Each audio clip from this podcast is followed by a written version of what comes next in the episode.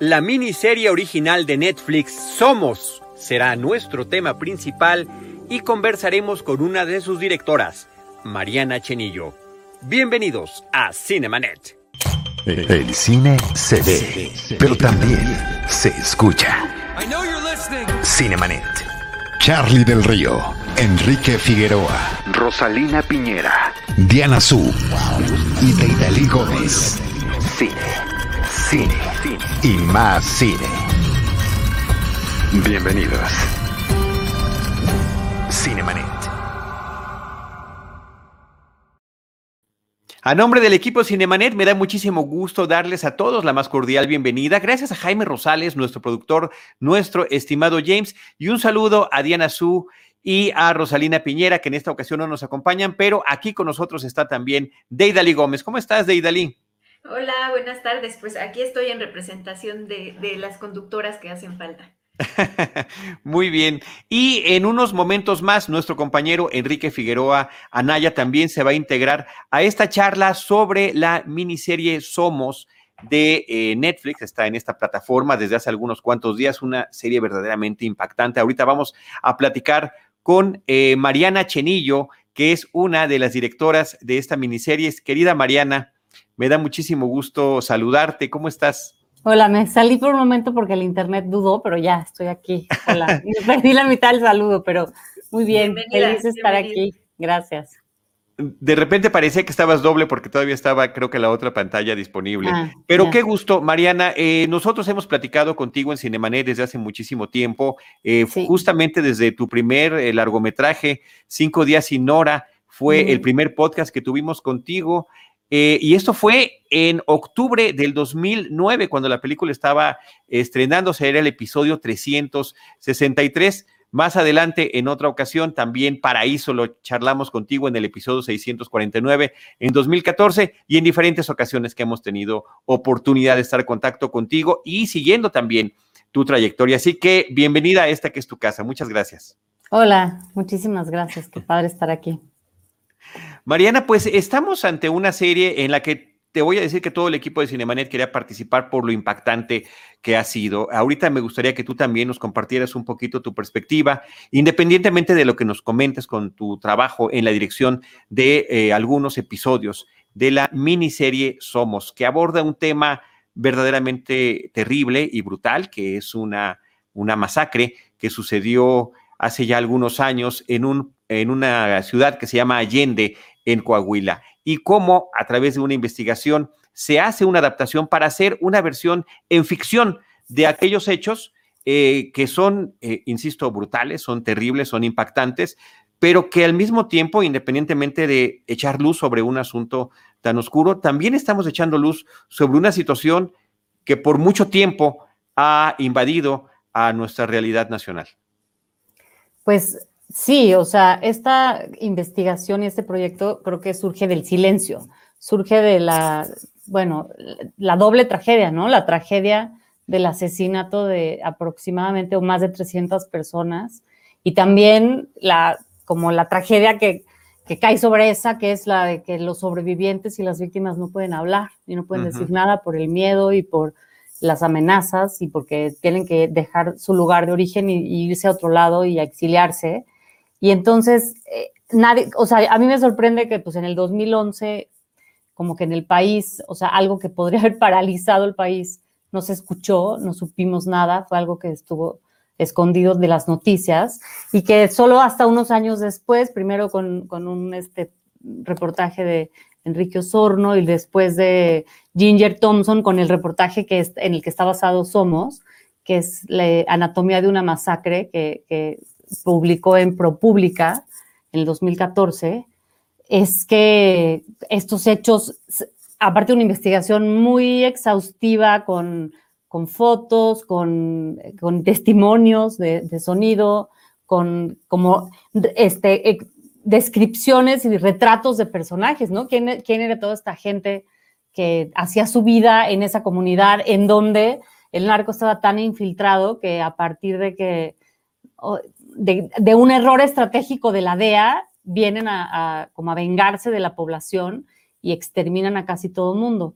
Entonces, este, este artículo súper interesante que, está al acceso del público, eh, James Sheamus, que es el, el, escritor y el showrunner y el productor de la serie, bueno, el escritor junto con Fernanda Melchor y con Mónica Revillas, él, eh, bueno, retomó este artículo y lo convirtió en estos seis capítulos, en esta miniserie, que está estructurada de manera, obviamente la ficción necesita otras cosas, pero como que esta, esta mm, como red de relaciones, esta cosa coral, en donde lo que vemos es la vida cotidiana y los amores y los desamores y las preocupaciones y las, o sea, las cosas en las que, por las cuales nuestra vida vale la pena, ¿no? En qué estaba toda esta gente que vivía allí y que de alguna manera fueron víctimas, o sea, cercanas a, los hechos o a veces colaterales, ¿no? A veces ni siquiera cercanas a los hechos. Y pues así llegó, llegó, este proyecto hasta este punto, ¿no? A, ficcionarse, con, con, una, pues con una visión bien interesante. Pues por una parte, porque no se parece en nada a toda la, como a la mayoría de las cosas de ficción que se hacen alrededor del tema del narcotráfico, en donde muchas veces se, idealiza y se como que se mitifica y es como muy aspiracional, ¿no? Como mira qué bien les va a estas personas y qué heroicos son, ¿no? Como que qué, o sea, cuántas aventuras, ¿no? Y en este caso, pues no, es como que más bien la cámara como que voltea y ve a los que son, este, o sea, a, los, a todos los civiles, ¿no? A todos los que estamos aquí en México viviendo la realidad que vivimos y que nos toca de rebote toda esta violencia. Claro, sí, eh, precisamente yo quería preguntarte, primero decirte que esta serie definitivamente a mí me devolvió como, como la fe en que sí se puede eh, retomar estos temas de una manera, eh, pues sí con ficción, pero de una manera seria y que además cualquier persona se puede conectar, ¿no? el lugar del que, en el que está situada esta ficción pues tiene una maldición y qué es la geografía y es estar en, la frontera, ¿no? Y eso es algo que las personas eh, pues no mandan, ¿no? Que sea como el paso ahí de, de, pues de esta eh, droga, de, todo lo ilegal y bueno, así es, así sucede. Entonces déjame decirte que, gracias porque la verdad eh, sí fue como, como un, un, alivio, ¿no? Ver cómo se le daba este tratamiento, pero además quería preguntarte qué ficciones como que fueron un poco el termómetro de ustedes, ¿no? Para decir, eh, lo que no quiero, lo que sí quiero, ¿no? Eh, pensaba mucho que de pronto esta eh, Tempestad de Tatiana Hueso, que está de Hijos contra las Balas de Alicia Calderón, que hablan de las víctimas, pero son documentales, ¿no? Y de las víctimas más vulnerables, como son las mujeres, como son los niños, ¿no? Entonces, ¿ustedes cuál fue su termómetro? Pues primero, claro, sí, de alguna manera hay más, hay referencias más parecidas tal vez en el, en el documental que en en la ficción en cuanto a la búsqueda de como de un cierto naturalismo, pero también creo que el trabajo, como que la ficción de alguna manera también tiene una fuerza muy grande. Entonces, esta, creo que como que lo que, lo que permite la serie, y eso está en los guiones, ¿no? En la, en, en la visión de James, que, que, tuvo así, como que nos guió del principio al final, es como generar un universo eh, totalmente creíble, por eso el, como la búsqueda del, reparto fue mayormente en el norte, en donde filmamos y con gente que son acto, o sea, están actuando, nadie se está haciendo a sí mismo, todos están diciendo las líneas del guion y están actuando, pero mucha de esa gente no se dedica a la actuación, o sea, son actores naturales, así un talento que, que tenían a pesar de que nunca habían estado frente a las cámaras. El casting lo hizo Bernardo Velasco, que la verdad es que, o sea, fue un trabajo y la mezcla con los actores profesionales que sí participaron, o sea, que, que, que, que, ya tienen alguna experiencia en la ficción, o sea, algunos bastante. Y creo que encontrar como ese, el punto medio del tono es la, como que la, era como, era un objetivo que tal vez no necesariamente habíamos, encontramos como un ejemplo tal cual, pero los ejemplos tenían más que ver con películas, o sea, con como como más que con series, ¿no? Como con, o sea, como algo, una búsqueda muy artística, ¿no? Como de, como de, en cuanto a la luz y en cuanto a la, atmósfera, en cuanto a, como que, creo que algo bien interesante, que tampoco es que había un ejemplo así claro en el que nos basamos, pero que, pues, que se percibía en los guiones, o sea, de manera muy clara, es esta, mezcla de tonos bien interesante, como que hay, primero, pues hay este realismo del que partimos, pero también siento que la, que la realidad a veces se pone muy absurda. Entonces, como hay dentro de las circunstancias y dentro de todo el camino que se recorre junto con los personajes, paralelamente a la tragedia y paralelamente a este peligro que se va sirviendo sobre ellos, hay también mucho humor, hay como momentos de donde los personajes que son opuestos y que están obligados a colaborar juntos y, se odian y como que generan circunstancias irónicas y chistosas de humor. También hay otros momentos más tiernos, ¿no? Como que está la historia, las líneas así de las historias de amor de los adolescentes que pues están como que viviendo o como descubriendo el mundo juntos y después pues ese mismo descubrimiento luego los, los va a peligrar, ¿no? Los va a poner, o sea, como que ese es como ese doble filo es con el que creo que, los guiones juegan mucho, con, por una parte, eh, como generar un puente de empatía muy directo, ¿no? Con las emociones de los personajes y con lo que les está pasando y con sus historias pequeñas, porque como que no, como que a veces son acontecimientos pequeños y sutiles los que seguimos.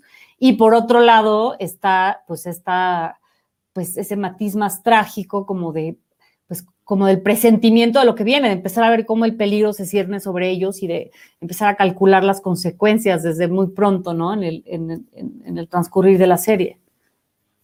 Me parece, Mariana, que efectivamente, como lo estás describiendo, ese es uno de los grandes aciertos que descubrimos a lo largo de este trabajo de seis horas, eh, de los seis episodios con que cuenta la miniserie, eh, este aspecto coral son la vida de todos estos personajes, su cotidianidad, la diferencia que hay entre cada uno de ellos, sociales, económicos, de intereses, de conflictos personales, eh, familiares, laborales y demás que estamos viendo, pero cómo de alguna forma eh, muy lamentablemente, muy trágicamente, todos están encaminando hacia este punto que nos estás señalando. Y justamente eh, a mí el formato de la miniserie me gusta muchísimo en general desde hace muchísimos años, eh, porque es una historia contenida, es, una, es como una película muy larga, por llamarlo de alguna manera, y justamente ahí es donde eh, tú intervienes también con Álvaro Curiel, que son los dos realizadores, los dos directores, ambos, insisto, a lo largo de la historia de este programa, han estado aquí con nosotros platicándonos de sus diferentes proyectos. Sí me gustaría muchísimo,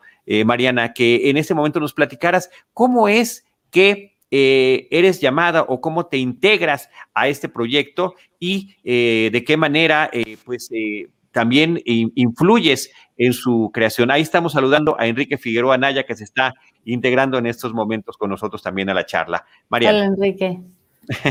Gracias.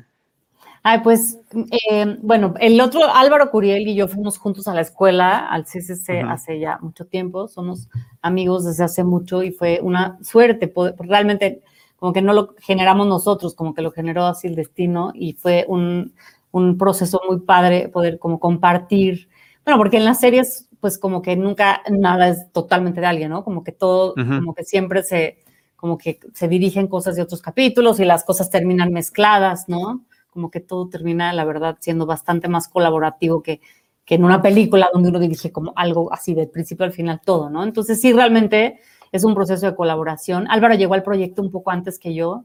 Yo estaba terminando de editar mi película Todo lo Invisible, que terminé el año pasado.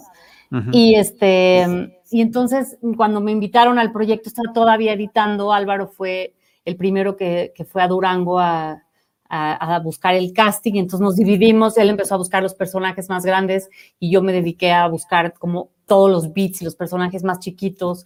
Y después hubo un taller en donde Bernardo y después Álvaro también llegó, como que fueron este, encontrando como, bueno, la última, eh, como las últimas decisiones del casting, principalmente el de allá, yo mientras también estaba haciendo el casting de aquí, como que fue una preproducción hacia cuatro manos la verdad tuvimos la suerte de trabajar con James, que es un, o sea, una persona maravillosa y que su, la verdad es que su visión y como su claridad y su, su talento y su trayectoria como guionista y como productor, creo que fue muy, muy interesante. Yo nunca había trabajado con alguien así y como con una, una mucha claridad para, como para explicarnos como qué, qué del tono, cuál era como esa, esa naturalidad o esa esa realidad que estábamos buscando, pero también creo que al mismo tiempo que estábamos como haciendo ese trabajo tan arduo o sea, ahí había en la, en la, página de la investigación de la serie que,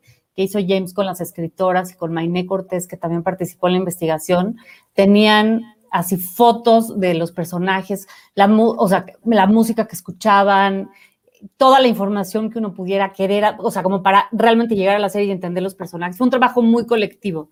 Shan, Sandra Solares, la productora, también estaba involucradísima con los guiones. Todos estábamos involucrados con los diálogos y con la traducción y con eh, la lectura de los diálogos con los actores. Como que creo que, el, que el proceso de cuidar cada detalle lo compartimos entre todos, así llevados así por James de una manera bastante clara. Y creo que el, el, tiempo de la pandemia, o sea, el tiempo que paramos y luego retomamos también fue un tiempo muy importante para, pues para regresar a filmar con una claridad así, el doble de lo que había la, primera vez, ¿no? Ya era como sobre la edición, había cosas muy específicas que ya se querían y entonces como que ya había un lugar en donde se iba a ir y era de diferentes capítulos ya lo que estábamos haciendo y fue un proceso de puro aprendizaje, de como de mucha colaboración, o sea, creo que todos los actores, los que eran profesionales y los que eran naturales, tuvieron que acoplarse para trabajar juntos y siento que ese es el trabajo principal que, bueno, que creo que hizo Álvaro en su set y hice yo en el mío, ¿no? Pero creo que eso era, para mí, siento que es como que el principal logro de nosotros como directores y que estamos súper orgullosos, es que sí logramos ah, con un casting, pues que era un reto, ¿no? Porque pues uno se puede poner ahí a, como a tratar de dirigir así a gente que trabaja en un taller mecánico, ¿no? Uno de nuestros protagonistas, o que nunca habían actuado chicos, adolescentes, pero también gente grande que nunca había actuado y que venían por primera vez a hacerlo. Y siento que esa sensación de despertar en la mañana y decir, chin, hoy vamos a, voy a llegar al set y la mitad de la gente que está ahí nunca ha estado frente a una cámara, ¿no? Y sin embargo, creo que ese experimento y esa, ese riesgo que era grande, al final salió muy bien y cada quien con sus métodos, porque creo que Álvaro y yo no nos parecemos en nada, pero cada quien a su manera y con sus herramientas logramos hacer un universo en conjunto, ¿no? Un mundo en conjunto en donde logramos que, que se, pues en lugar de hacer como un injerto en ese universo del norte, ¿no? Irnos así todo el, equipo con todos los actores y bueno, ahora vamos a hacer como que todos somos de allá, fue al revés. Claro. Como que encontramos ese universo, Canatlán, que es el, el, lugar donde, donde hicimos la serie en Durango, fue como una especie de, como, como que ahí fue, ¿no? O sea, como, como el esa, como el contenedor de todo este mundo y nosotros llegamos más bien allí a, encontrarnos con eso en lugar de, de, tratar de recrearlo desde cero. Y creo que eso es parte de lo que le da una sensación de, de verdad. Uh -huh. Eh, sí, bueno, es que me quedo con muchas dudas y me hago bolas, pero bueno, este realismo creo que es parte de lo que más nos gusta, ¿no? Eh, independientemente del tema de la violencia, en, precisamente en los actores, ¿no? O sea, a mí sí me gustaría conocer eh, cómo eran estos métodos para, para poder lograr, porque realmente no, no, se, no se alcanza a distinguir así tanto, ¿no? Entre los que son o no. Y también aparte hay muchos extras, ¿no? Este, y hay estas escenas, ahorita que estamos viendo esta en, eh, eh, en afuera de, esta cantina, pues donde hay como, como mucha actividad. Y entonces ahorita que estabas hablando de, Durango, del lugar donde grabaron, yo decía, bueno, ¿y cuál fue el reto con la gente que, que es de ahí a lo mejor, ¿no? Con la, ¿Qué le decían? O, cómo, o si sabían que estaban grabando, lo mantuvieron en secreto, ¿cómo fue? Bueno, en cuanto a decirle a la gente que estábamos grabando o no, pues digamos que todas las producciones tratamos de mantener de alguna manera una como una presencia no tan intrusiva, ¿no? O sea, como para poder no, o sea, como no influir completamente en los lugares. Pero, no, pero como la serie también es de época, pues no era como que podíamos tener los coches que fueran ahí al fondo y este y ya, o sea, realmente sí, pues toda la gente que aparece en el cuadro es parte del, eh, pues, del rodaje, o sea, de nuestro, de nuestro cast y nuestro, nuestros extras. Y yo creo que, o sea, un, es interesante, o sea, lo primero es que los, toda la gente que participó, o sea, todos los personajes, están, o sea, no están haciéndose a sí mismos, están diciendo las líneas del guion. Entonces, eso es algo, pues, de lo que partimos. O sea, James decía que decía, no, es más difícil que lo, cuando, o sea, su problema es cuando se quedan callados, no tanto cuando dicen la línea, ¿no? O sea, como que, que digan la línea, o sea, de alguna manera les da un sentido, les da una dirección. Entonces fue una manera diferente de trabajar con, con actores naturales, ¿no? Como en lugar de tratar de que digan lo menos posible y de que hagan más, lo más posible parecido a su propia realidad, como que les los, los trajimos a la ficción, los, les explicamos, los, bueno, ensayamos, los, este, les, compartimos las cosas como, o sea, bueno, además los sets, ¿no? O sea, como las circunstancias en las que pues ya estaban metidos, o sea, estaba sucediendo aquella tragedia horrible y entonces eso de alguna manera lo, como que, como que los ponía en esa circunstancia, pero eh, pues no, como que no podíamos, o sea, no estábamos haciendo una escena abierta de improvisación, sino que estábamos llevando la escena hacia lugares muy, muy específicos y las escenas son cortas además, porque es como el estilo de la escritura de James. Entonces, de alguna manera, bueno, hay algunas escenas largas, pero la mayoría no eran tan largas. Entonces, como que sí tenía que estar como ya muy clara como la esencia, como de qué va esta y qué es lo que tiene que pasar y qué es lo que se tiene que sentir y qué es lo que se tiene que ver. Eso con los actores que tenían diálogos. Y luego con todos los demás, bueno, o los que decían una línea, yo siento que parte de la, como lo que yo siento que hizo también una diferencia es elegir con, o sea, siempre ver a la gente, o sea, como que todos los personajes, hasta los que son chiquititos, tienen un, hicimos casting. O sea, aunque sea en video desde su casa, y entonces veíamos videos y luego, a ver, llámenlo. O sea, nada, como que no dejamos al azar casi nada. O sea, todos los, a pesar de que es gente que, pues, de alguna manera podrían, o sea, unos resultaron tener más facilidad que otros, a todos como que los escogimos con, o sea, como, como realmente probando, como vamos a estar allí, ellos nos van a generar la realidad de la situación. Lo podemos generar con ellos o no, en cuanto a todo, en cuanto a su manera de hablar, en cuanto a su físico, en cuanto a su vibra, en cuanto a todo, ¿no? Entonces creo que tenía que ver con, con eso, con saber, o sea, con, con, elegir bien, creo que es lo primero, con que los guiones, las escenas funcionan bien y entonces como que estaba muy claro hacia dónde teníamos que ir y todos íbamos hacia allá como creer en la ficción, tener un fotógrafo súper talentoso como Nacho Prieto, que, que además de todo es rápido y buena onda, y, ¿no? Y tener como un equipo de cámara y un crew totalmente, o sea, creo que fue un crew y maravilloso, o sea, todo el equipo de arte, el equipo de vestuario, Gila Navarro, la vestuarista, que es una genia, o sea, creo que como que todo el equipo estaba muy involucrado en la historia, era un proyecto en el que todos los que estábamos sabíamos como su enorme valor de todo tipo, ¿no? Artístico, pero también como un testimonio y como una protesta y como una denuncia y como una como un abrir un diálogo importante en nuestro país y en, la circunstancia y en la sociedad en la que vivimos. Entonces creo que toda esa energía de alguna manera sí se reflejó en, en el set, ¿no? Y entonces, pues creo que ese universo se generó colectivamente y guiado por James, que lo tenía muy, muy claro. Mariana, pues muchas felicidades por la, por la serie. Saludos a todos aquí en Cinemanet. La verdad es que es una serie pues muy importante justamente porque en un país en donde a cada día hay una nueva tragedia eh, y se van olvidando, eh, es, es, de verdad una cosa terrorífica. O sea, yo apenas estaba reflexionando las cosas a las que nos hemos estado acostumbrando como mexicanos, ¿no?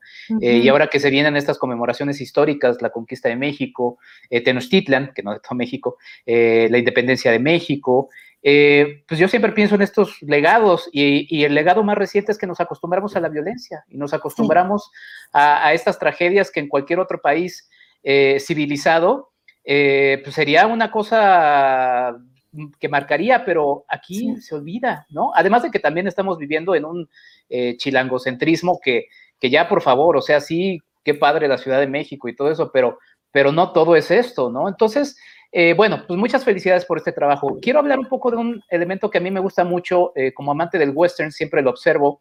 Eh, Durango es una tierra que, con una historia larga del western y están estas dos escenas, bueno, estas escenas que justamente tocas en los dos episodios que tú diriges, que son el 3 y el 4, en donde en uno me, me remito un poco al Monument Valley. Cuéntanos un poco de esta de esta zona que pues obviamente no es el Monument Valley porque es Durango, ¿no? Pero cuéntanos un poquito de este espacio y también de una escena en la que un personaje está haciendo el, viaje mm, no esperado cruzando un río, ¿no? Porque siempre es de un lado a otro y, en este caso es de otro lado a, otro. Cuéntanos un poquito de estos elementos, cómo trabajaste visualmente eh, estos, porque tienen una, una predominancia muy interesante y muy importante en los dos episodios que diriges.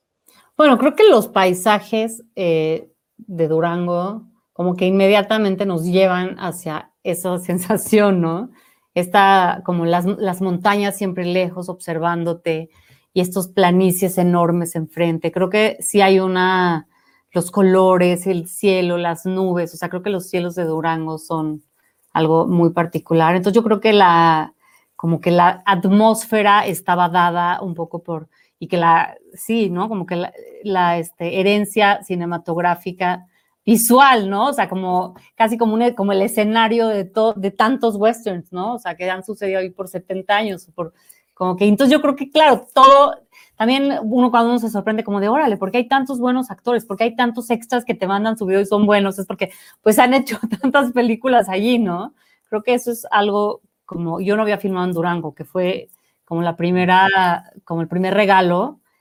Y bueno, creo que es también algo de lo que mencionas, o sea, con el río, que bueno, pues no, obviamente no, no era exactamente el río Bravo, o sea, filmamos en otro río, como que toda la, siento que el, que el encontrar esta, como los espacios en el, en el lugar geográfico en el que estábamos, tenía mucho que ver con la necesidad emotiva de las escenas, ¿no? Como que cada, como que las escenas estaban escritas de manera que las cosas que se estaban buscando eh, de alguna manera tenían que ver con, o sea, obvio sí con el espacio y con la credibilidad y con, bueno, hay que encontrar y luego hay que también retocar y hay que como generar visualmente algo que, pues, que corresponda a lo que se está contando.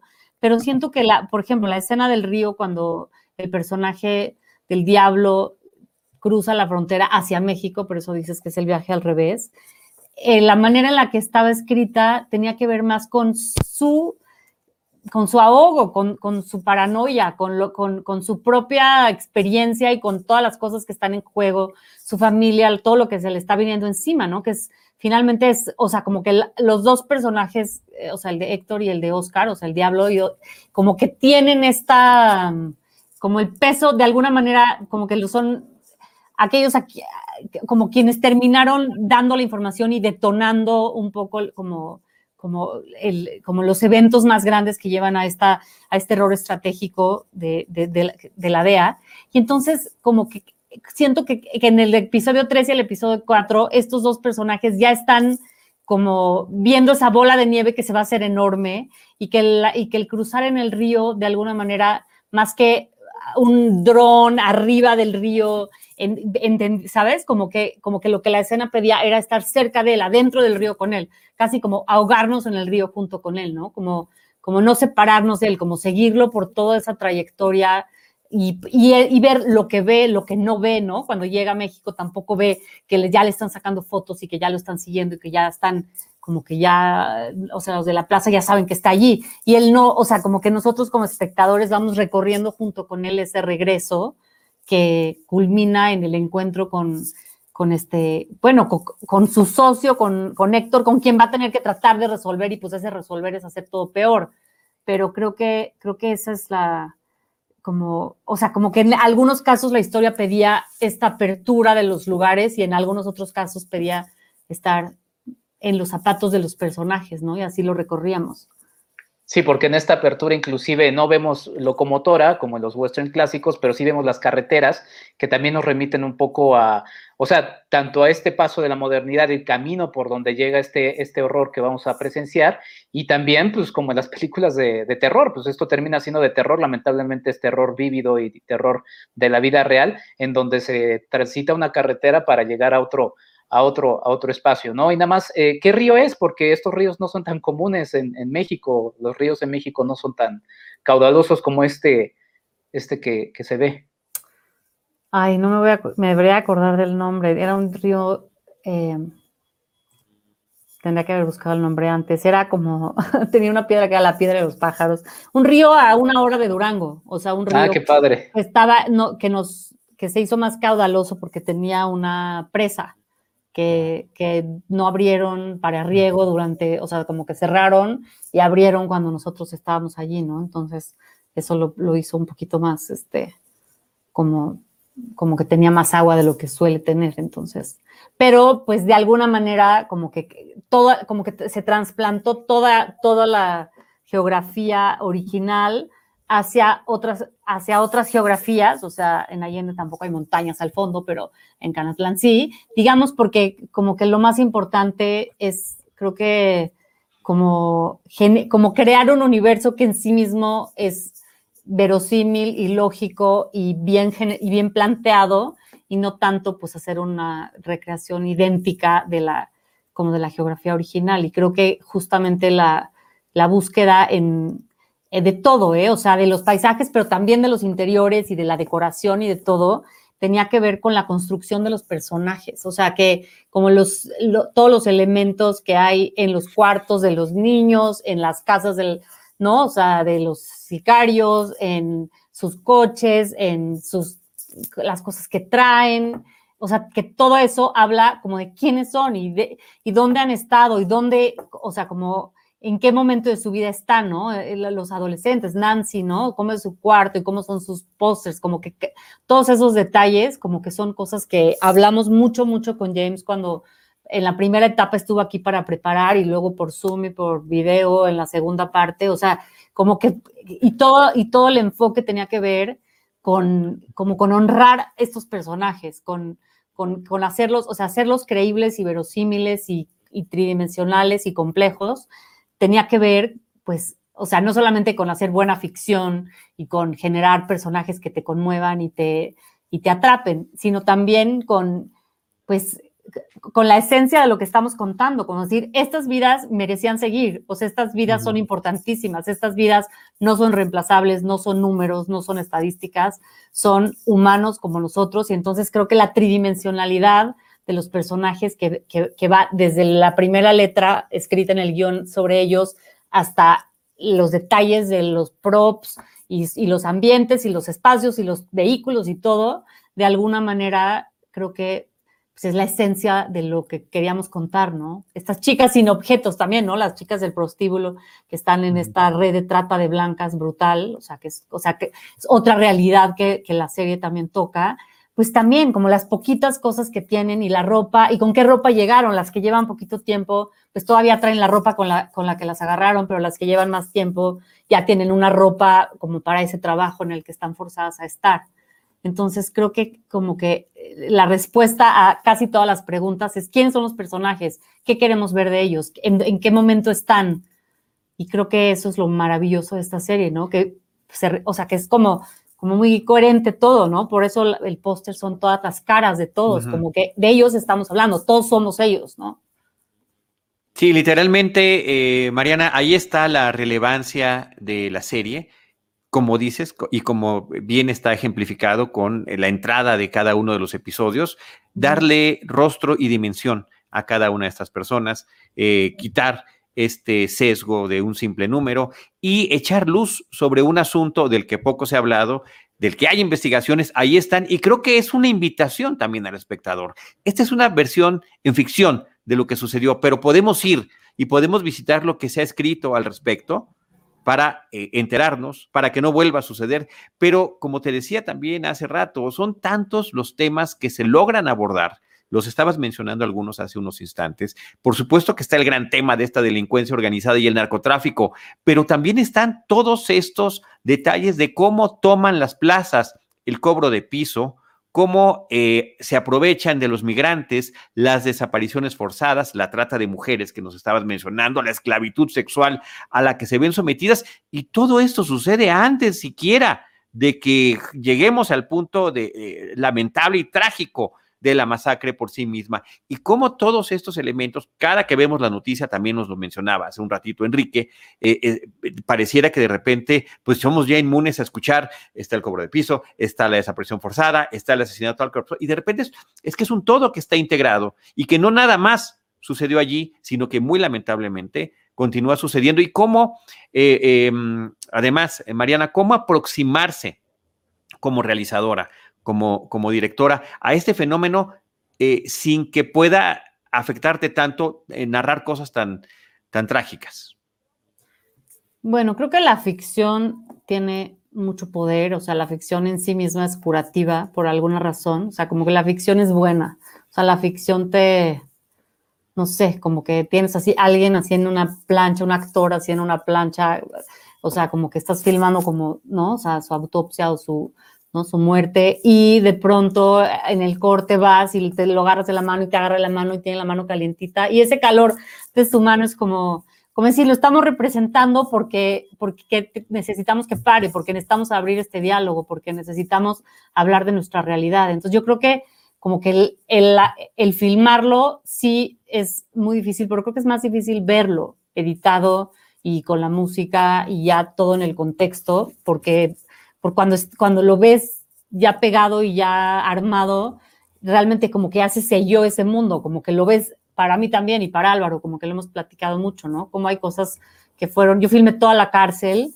y siento que hay cosas de la cárcel que filmé que, pues, como que era tan, bueno, y el COVID, ¿no? Entonces, como toda la protegernos y cuidarnos y los llamados no tan largos y todo, creo que como que de alguna manera al hacerlo uno está tan concentrado en generar lo que hay que generar y en apurarse y en, y en que los actores estén bien y en cuidarlos, como que para mí la relación con los actores creo que es lo como la parte más importante de, como que es de lo que me siento responsable en el set, como que sé que son míos, como que sé que como que, como que soy de ellos más bien, ¿no? Como que sé que, como que, como que ellos estén bien es mi responsabilidad. Entonces, y más siendo pues algunos jóvenes, algunos que no habían actuado.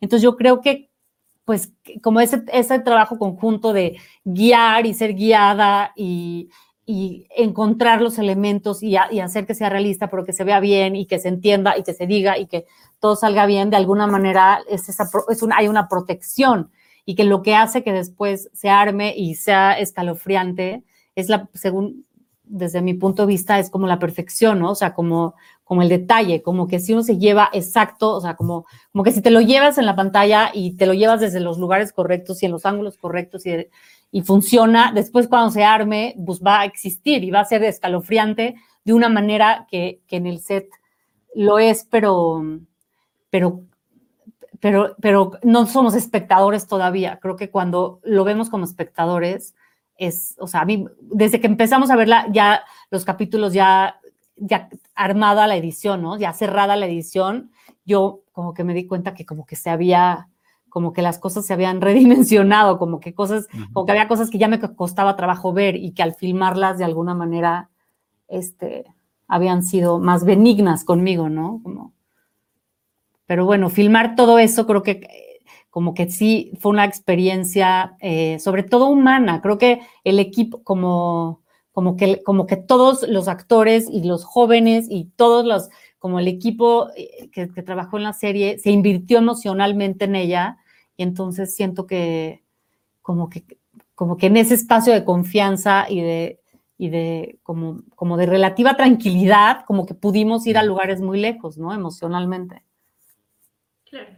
Sí, eh, yo justo iba a mi siguiente pregunta en ese sentido, ¿no? Bueno, primero decir que es una serie que está sumamente vigente, que eh, tiene este prólogo que explica algo que veremos a continuación y que a mí me parece muy valioso el, manejo que ustedes tienen de los actores en, la medida en la que ellos eh, reaccionan, sus rostros todo el tiempo están transmitiéndonos algo, pero no al grado de que, de que ya no les creas o de, que, o de que sientas que es demasiado dramático o incluso amarillista, ¿no? Y esa parte también se agradece, ¿no? Que no hayamos escuchado la balacera así, está todo lo que da, sino que fuera eh, pues lo más mínimo y eso de todas formas, como dicen, era aterrador. Entonces, em, digo, ya mencionaste un poco, pero quería saber si tenías identificados eh, aprendizajes con, esto de, filmar durante la pandemia y que se puedan seguir eh, pues ocupando en un futuro, ¿no? Porque a lo mejor todas estas economías sirven de algo, ¿no? Eh, y justo, ¿no? Em, si, si, te gustaría seguir retratando esta clase de ficciones en un futuro, pues ya con, con esta experiencia que, que yo creo que has tenido muchas respuestas, o eso me imagino. Pues creo que hablas de varias cosas. O sea, por una parte, siento que, bueno, que para mí fue una, una suerte coincidir con, con nuestro jefe James, con el showrunner, en querer menos, porque yo siempre quiero menos, como que yo siempre, o sea, a cualquier cosa que pases con sí, pero a ver, vamos a bajarle tantito, ¿no? O sea, como que yo tiendo así a bajar todo y siento que en este caso, felizmente, esa era también la instrucción, como de que nada fuera como este, sobreactuado, ni, o sea, porque creo que eso ya como que cruzaba la línea hacia la farsa o hacia, y en un tema tan delicado, pues creo que como que era muy importante mantenernos como en un lugar em, pues muy creíble, muy respetuoso hacia lo que pasó. Entonces eso creo que eh, por una parte. Por otra parte, creo que el, proceso de em, como de, bueno, esos meses que tuvimos para que sucediera la edición de lo que había sido filmado y la planeación de lo que se iba a filmar y como la enorme responsabilidad de regresar a filmar en, en la pandemia, creo que a mí me hizo, pues, prepara, o sea, siempre preparo mucho, yo siempre hago dibujo todo lo que voy a hacer, pero en este caso fue que lo preparé, pero lo platiqué con James, pero como que todo estaba extra preparado porque yo sentía una enorme responsabilidad de, pues, como de que pues, cualquier hora menos en el set es bueno, ¿no? Cuando, cuando hay riesgos. Entonces, y nos fue súper bien, ¿no? Eso, eso fue como algo, como una enorme felicidad, como que el reto era enorme y todo salió perfecto y fue, fue muy bueno.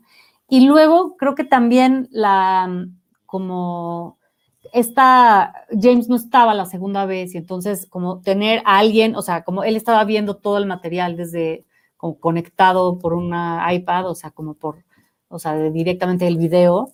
Y creo que esa experiencia como de estar, eh, como de, que haya más de una persona viendo, o sea, alguien afuera viendo todo con, con mucha calma, también creo que nos hizo llegar a lugares eh, pues muy específicos, o sea, creo que como que busca, o sea, yo también que soy muy eh, exigente y, muy detallada en mi trabajo con los actores, pero además estaba otra, otra visión también, ¿no? Que me, a veces como que me pedía un poquito más, ¿no? ¿Y qué más puedes hacer con los niños, ¿no? ¿Qué más puede pasar? ¿Qué más emocionalmente ahora es una donde hables encima, ¿no? Donde yo como que me acuerdo que hacía eso mucho en la escuela y luego al principio como de mi carrera, pero luego como que lo dejé de hacer como por tener material más limpio, como ya no oír mi voz todo el tiempo interrumpiendo y pidiendo cosas, como que en algún momento siento que lo dejé de hacer y luego ahora en este, en este proyecto eso fue otra vez una herramienta importante, como, como tratar de encontrar las emociones, o sea, que sean reales, ¿no? O sea, como incluso hablando encima de la toma y después sustituir el sonido, pero encontrar y usar todos los recursos como para llegar a esas emociones específicamente. También hubo algunos retakes, ¿no? Hubo algunas escenas que ya al ser editadas, como que por alguna razón necesitaban ser distintas o mejores o lo que sea, y entonces también tuvimos la oportunidad de, buscar algo mejor, o sea, de, volver a hacer escenas de varios lugares. Y sobre la última pregunta de si a mí me interesa este tema, pues creo que claro, o sea, yo siento que, que, parte de, de poder combinar el trabajo entre los guiones que son así más míos autobiográficos o como que surgen con más de mi experiencia o de mí, del universo más, inmediato hacia mí. Creo que el poder combinar eso con, con participar en proyectos como este, en donde como que se, como que uno, como que uno tiene acceso como a, pues, pues el privilegio, ¿no? De poder como con mucha humildad y con mucha responsabilidad, tratar de armar esos universos que, pues, que de alguna manera, a pesar de que parezcan lejanos, yo siento que aquí mi sensación al leer los guiones era al revés, era como que todo era muy cercano, como que yo creo que a lo que estamos cerca es a los personajes, ¿no? Como que cuando ah, existen guiones así tan humanos como estos, tan como tan al mismo tiempo de, de eventos grandes, pero también de eventos particulares y chiquitos, siento que allí es este, como que, la, como que hay una, para mí el camino emocionalmente era muy, era, estaba muy cerca, como que me sentía como, como muy identificada con los, entendía muy bien a los personajes, entonces creo que eso, creo que, o sea, el aprendizaje de trabajar al lado de James sí es enorme y sí estoy muy agradecida de poder, como de, de haber podido poner mi granito de arena en ese proyecto que es de tanta gente, porque realmente sí somos muchos, como que no, como que esto no lo hizo nadie solo, ¿no? Como que esto fue realmente como un proceso grupal de como donde todos nos volcamos por completo a este proyecto por más de un año y pues es muy emocionante que, pueda, que se pueda abrir este diálogo en nuestra sociedad, o sea, que podamos o sea, que, que sí trascienda, o sea, como que eso es lo que creo que es, es muy, muy importante de ese momento, ¿no? Que una serie con todos estos riesgos creativos y con un tono que no es el tono de todas las series y con, con un ritmo también muy particular, o sea, que tenga esta aceptación, creo que es, habla de que como sociedad sí queremos hablar de estas cosas, sí queremos involucrarnos con los personajes, sí queremos ver historias profundas. Y eso, pues, qué suerte, ¿no? Qué padre. Ojalá podamos seguir buscando proyectos así de profundos y así de importantes, ¿no? Eh, Mariana, si bien no es justamente como ya mencionábamos el corazón de la serie, pues el corazón de la serie son las distintas caras, las distintas historias de estos personajes que pues nada más quedan normalmente en la numeralia, ¿no? Eh, me acuerdo mucho de este movimiento de Javier Sicilia, que lo que hizo justamente fue tratar de poner las historias, tratar de poner las caras, ¿no? Y, y que, bueno, volvemos otra vez a lo, a lo mismo de la, de la. Bueno, ya ni siquiera de, la numeralia, ya ni siquiera se cuentan las víctimas de esta, de esta guerra, ¿no? Que empezó en, justamente empezó en un sexenio que, que empezó hace 15 años, ¿no? Pero bueno, eh, mi pregunta es, ¿qué se platicó sobre la presencia de la DEA? Eh, se tocan también en los dos episodios que tú, que tú diriges. ¿Tú qué te platicaron o qué se fue lo que, lo que se fue platicando sobre el retrato que hay de la DEA, que creo que es un retrato distinto de una agencia que, por cierto, eh, en los Estados Unidos es pequeñita, ¿no? O sea, lo que pasa es que en México han metido la mano demasiado, que, o sea, tienen muchísimo poder prácticamente aquí. Aquí hacen válido que les paguen allá, ¿no? O sea, pero ¿qué se platicó de, de, de la DEA con una, con una historia de, de cosas que, uff, también merecería otro, otro tipo de, charla. Pues igual, o sea, como que hay ciertas escenas, o sea, como partes, capas de la historia que nos dividimos. A mí me tocó filmar también toda la DEA. entonces, como que fui la, pues sí hubo mucha investigación, como que fui, como que aparte paramos, entonces hubo todos esos meses en medio también, como la responsable de, en en, el Sol de Durango, en, la locación del Sol de Durango, pero bueno, cambiamos las puertas y como los acabados, o sea, como que reconstruimos adentro, eh, pues como que fue bien interesante porque a pesar de que algunas de las cosas que estaban escritas originalmente tenían algún lenguaje, o sea, que como que remitía a, como a cosas más grandes, ¿no? Como que el guion en el momento en el que llegan a arrestar a Audrey, la esposa del diablo, era como, pues el guion mencionaba un SWAT team, ¿no? Así un, como que tenían que llegar así con sus, o sea, pero realmente como que toda la, como el concepto de la, como, o sea, como que para James, además, pues que es como el, el guionista y que pues además es americano y además como que tiene como toda una escuela y toda una presencia y una visión artística que es este pues opuesta al cine comercial de como de representar a la policía y a los militares así con como con de, de, una manera exagerada y como Rambo. Y además como que o sea todo partía como de que esto fue antes del del 9/11 entonces en realidad como que todo, todas las operaciones de, o sea, de antes del 11 de septiembre, de alguna manera como que, como que no había escalado, como que estábamos, estamos hablando de una época previa, como más sutil, o sea, que cuando llegaban a arrestar a esta señora que realmente como que, como que le iban a meter por cargos, o sea, como de dinero y de lavado y de cosas así, como que sabían que estaba una señora sola con los niños y no hacía falta que llegara así un equipo de, este, así con armas pesadas, ni nada, porque eso es como la visión televisiva y eso es justo de lo que estábamos huyendo. Entonces, como que de lo que estábamos huyendo principalmente era de como de sobrehacerlo, de, de tener una cosa que pareciera como una serie de acción y de como de ah, ya llegaron aquí los policías a tomar el lugar. Entonces, como que en ese sentido, como que el tono todo era como de no, es más, es, o se llegan con bolsas que son bolsas de, de basura, y que no tienen que ser todas del mismo color y todos los chalecos no son iguales, o sea, como que hay como una, como que cada uno tiene su chaleco, alguno, algún chaleco es de una época, pero algún chaleco es de otra.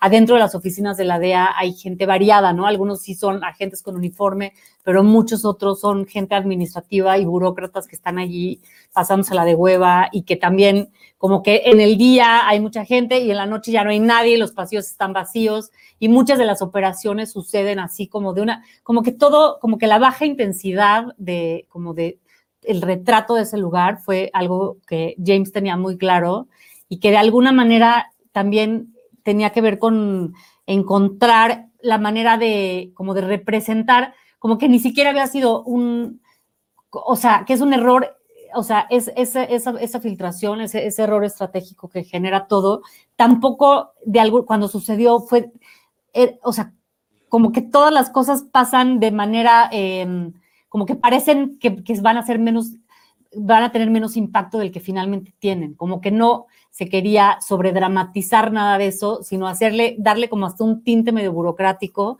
para justo acentuar lo terrible, como, o, sea, para ellos era como una decisión casi burocrática, o sea, medianamente burocrática de yo soy tu jefe, yo hago esto, yo le doy la información a quien yo decida y tú vete a tu cubículo y cállate y de alguna manera eso generó pues todo lo, o sea, lo inimaginable que pasó después en Allende, ¿no? Entonces, esa era como la, como que viene, como que fue lo opuesto de lo que tal vez, o sea, sin la guía así tan clara de James, que como que tenía ese equilibrio de su historia que veía con mucha claridad. Creo que, creo que es parte de lo que, pues el universo que estaba planteado y que, y que fue bien interesante poder construir en México, ¿no? Claro. Mariana, qué, qué, interesante poder escuchar tu testimonio eh, en diferentes formas, ¿no? Tanto este tipo de detalles que nos estás contando de la propia producción de la serie, la visita que hicieron a Durango para, para filmar, la selección de actores, pero también la otra parte de cómo fuiste viviendo de manera distinta el material, desde leerlo, el trabajar durante la filmación, verlo en la sala de, edición y después, ahora eh, ya con siendo la serie más vista en estos momentos, en esta semana de estreno en Netflix, eh, hablabas de lo alentador que resulta saber que hay este interés del público y que este interés, insisto yo, también debe traducirse en la propia investigación, pero también en el disfrute de la forma en la que está realizada la serie. Eh, me gustaría que eh, pues eh, nos platicaras tu cierre sobre esta charla, lo que has sentido en esta última semana, porque también creo que ha cambiado la forma en la que a través de estas plataformas y también de la pandemia, en esta combinación de aceleramiento, de ese acercamiento, muchas películas mexicanas y ahora series también están siendo mucho más vistas que si hubiesen llegado pues en su, en su camino normal a la cartelera fílmica. Pues creo que algo que, que no, creo que no es exclusivo, un sentimiento que no es exclusivamente mío, sino que es de todo el equipo, es como que siendo un proyecto donde se toman muchos riesgos creativos y donde como que la manera en la que está articulado, coral, con todo, o sea, sí hay ciertos personajes más protagónicos, pero realmente sí hay una construcción coral, eh, como que siento que que, no, que no hay concesiones pensando como, bueno, es que el público necesita no sé qué, es como, como que se contó de una manera honesta y arriesgada y clara y, también como, como particular, ¿no? Como que la serie tiene una propuesta de un punto de vista particular en la que todos, o sea, como que el equipo colaboramos, cada quien pusimos nuestra parte. Siento que, que, que el que tenga esta aceptación es una buena señal, o sea, significa que estamos abiertos como, creo que a veces hay como este prejuicio, ¿no? Como del, como del mercado en Latinoamérica, ¿no? Como qué queremos ver, qué quiere ver el mercado latinoamericano, ¿no? Ah, solamente pueden ser comedias o, series de cierto tono, de cierto tipo, de cierto corte, y creo que esto demuestra que no, que cuando hay algún tema que es trascendente y cuando hay algo que, que, es necesario de decir y cuando se cuenta de una manera eh, pues creo que, creo que es generosa la manera en la que está narrada, porque sí es muy interesante, la historia sí camina, creo que hay, pasamos por muchas emociones que van en todas las direcciones, hacia, hacia el amor, hacia el, como el miedo por lo que les puede pasar, hacia como entender, querer que los personajes resuelvan sus conflictos que no tienen a veces nada que ver con la violencia, ¿no? Son personales, son de sus relaciones, de sus, sus matrimonios, sus, sus amigos, sus novios de la secundaria, ¿no?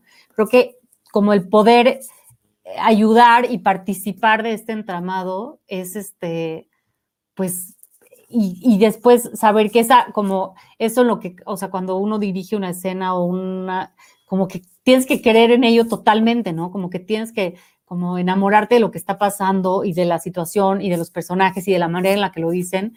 Y siento que cuando eso también, cuando ya está acabado, se traduce a que otras personas también pueden tener esta, como este mismo nivel de involucrarse y de seguir la historia y de creerla, creo que pues dan ganas de seguir haciendo más cosas y pues también como de estar agradecida con este equipo, ¿no? Con James, obviamente, que es nuestra, con nuestra guía en esto, con Álvaro Curiel, que es mi compañero director, con quien como que compartimos tantas decisiones y tantas como actores, escenas, o sea, como que el proceso de colaboración en las series entre los directores, bueno, siempre es muy grande, pero en este caso creo que fue particularmente armonioso y, y provechoso y padre para los dos y con la productora, o sea, creo que todos somos parte de como de un, como, pues, como de algo más grande, ¿no? Como que no hay como la visión egoísta o ególatra de nadie, sino al revés, ¿no? Creo que todos como que nos, nos volcamos hacia lo que este proyecto necesitaba y creo que de ahí es como su buen resultado. Enrique y Deidali, no sé si tengan algún comentario eh, final. Pues, pues, justo, ¿no? Este, haciendo este comparativo de que el año, no sé cómo hayas tomado tú la pandemia, ¿no? Si como, ah, qué bueno, voy a tener más tiempo para hacer ciertas cosas, una angustia, ¿no? Pero, em, pues este año, la verdad es que eh, yo veo que, va, muy bien para ti. Eh, ¿Qué más, qué más sigue, no?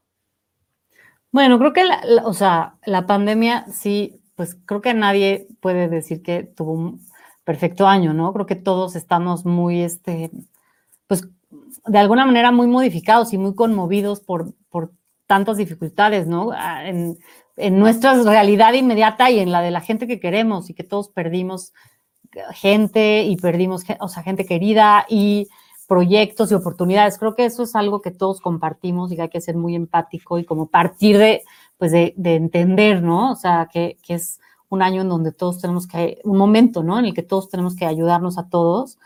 Y pues creo que aparte de, como del contrapeso de la enorme dificultad de darse cuenta que todas las cadenas de distribución de alguna manera cambiaron, ¿no? Como que todo lo que, como las estructuras en las que confiábamos para que los proyectos después salieran, de alguna manera se modificaron. Creo que el contrapeso de eso es lo necesaria que sigue siendo la ficción, o sea, el contenido, ¿no? También el documental, obvio.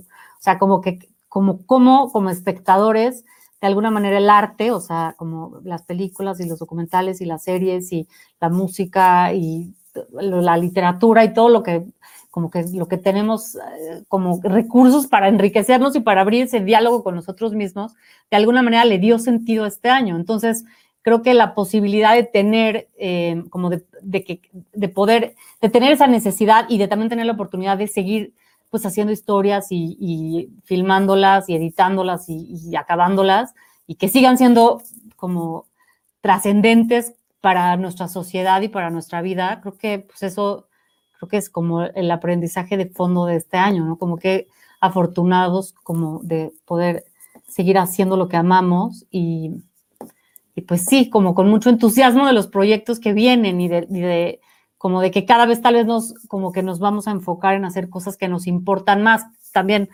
este año tan difícil tal vez nos ha dejado eso, ¿no? Como que todo es tan efímero y entonces tal vez vale la pena enfocarse en las cosas que, pues, que nos resuenan, ¿no? Las que nos importan, las que nos conmueven a todos. ¿Y, pues. podemos saber algunas cosas de, de, lo que estás trabajando actualmente? Pues sí, estoy acabando la película de Soy tu fan, la estoy editando, la dirigí en en febrero y marzo y ahora la estoy editando y estamos muy emocionadas con ella, con Constanza Novik, que es la, guionista y la productora. Y también estoy escribiendo una serie y también tengo otro proyecto de largo, pero esos son más, este, van más despacito, ¿no? Eso sí es como un mundo más, eso va a otra velocidad. Sí, pues nada más reiterar la, pertinencia de la serie, ya lo mencionaba Mariana, ¿no? Un ejercicio de, empatía en un año en el que todavía seguimos con los rezagos de la pandemia, ¿no? O sea, sigamos cuidando entre nosotros, porque finalmente son historias eh, truncas, ¿no? Ahorita ya también medio estamos ahí desvaneciendo el asunto de la numeralia de, las muertes por, por COVID, eh, no solamente en, en, México, leí ahí una estadística terrible que la población en América Latina no, no rebasa el 10% de la población mundial y va por ahí de un tercio de las muertes totales por COVID en América Latina, ¿no? Entonces, bueno, la verdad es que eso es terrible. Y otra vez, eh, obviamente digo, sin entrar, aunque siempre está ahí la, la política presente, recordar que esto fue en 2011, esto fue hace 10 años y pues ya son tres gobiernos de tres eh, partidos políticos diferentes y la situación sigue ahí presente. Y ahorita nada más estamos viendo la penosa eh, reacción de, los políticos ahí echándose la bolita y diciendo tú atrás y ahora te toca a ti y, la situación sigue ahí. Y a nosotros nos, nos, nos, nos, invita a no solamente quedarnos en el asunto de las votaciones, sino a pensar en que estas cosas no deben suceder, porque lamentablemente siempre la empatía pues no, no la vivimos sino hasta que la vivimos en carne propia y justamente por eso estas series son buenas, porque nos pone en los zapatos de estos personajes, vivimos las tragedias de estos personajes y bueno, resulta muy pertinente. La invitación a que vean la serie, una vez muchas eh, más, eh, muchas felicidades por la, por, la, por la serie Mariana y mucho éxito con lo que sigues haciendo. Pues muchísimas gracias, estoy totalmente de acuerdo con todo lo que dices, la verdad. Pues muchísimas gracias, Mariana Chenillo. Eh, directora de eh, algunos episodios, dos episodios de la serie Somos, en un total de seis eh, episodios que tiene esta miniserie de estreno en Netflix. Insistimos, la recomendamos, la platicamos. También me parece que el boca en boca ha sido importantísimo en este proceso, lo que sucede en redes sociales y que siga teniendo esta relevancia porque el tema así lo amerita. Eh, Mariana, muchas gracias, mucha suerte con todo lo que viene y nos dará muchísimo gusto seguirte teniendo aquí acompañándonos en Cinemanet. Ay, a mí también, mil gracias, qué padre platicar y gracias por el espacio. Saludos. Gracias, Enrique Figueroa Anaya, Deidali Gómez y yo, Charlie del Río, recordándoles que nosotros les estaremos esperando en nuestro próximo episodio con Cine, Cine y más Cine. Adiós. Esto fue Cinemanet con Charlie del Río, Enrique Figueroa, Rosalina Piñera, Diana Su y Teitalí Gómez.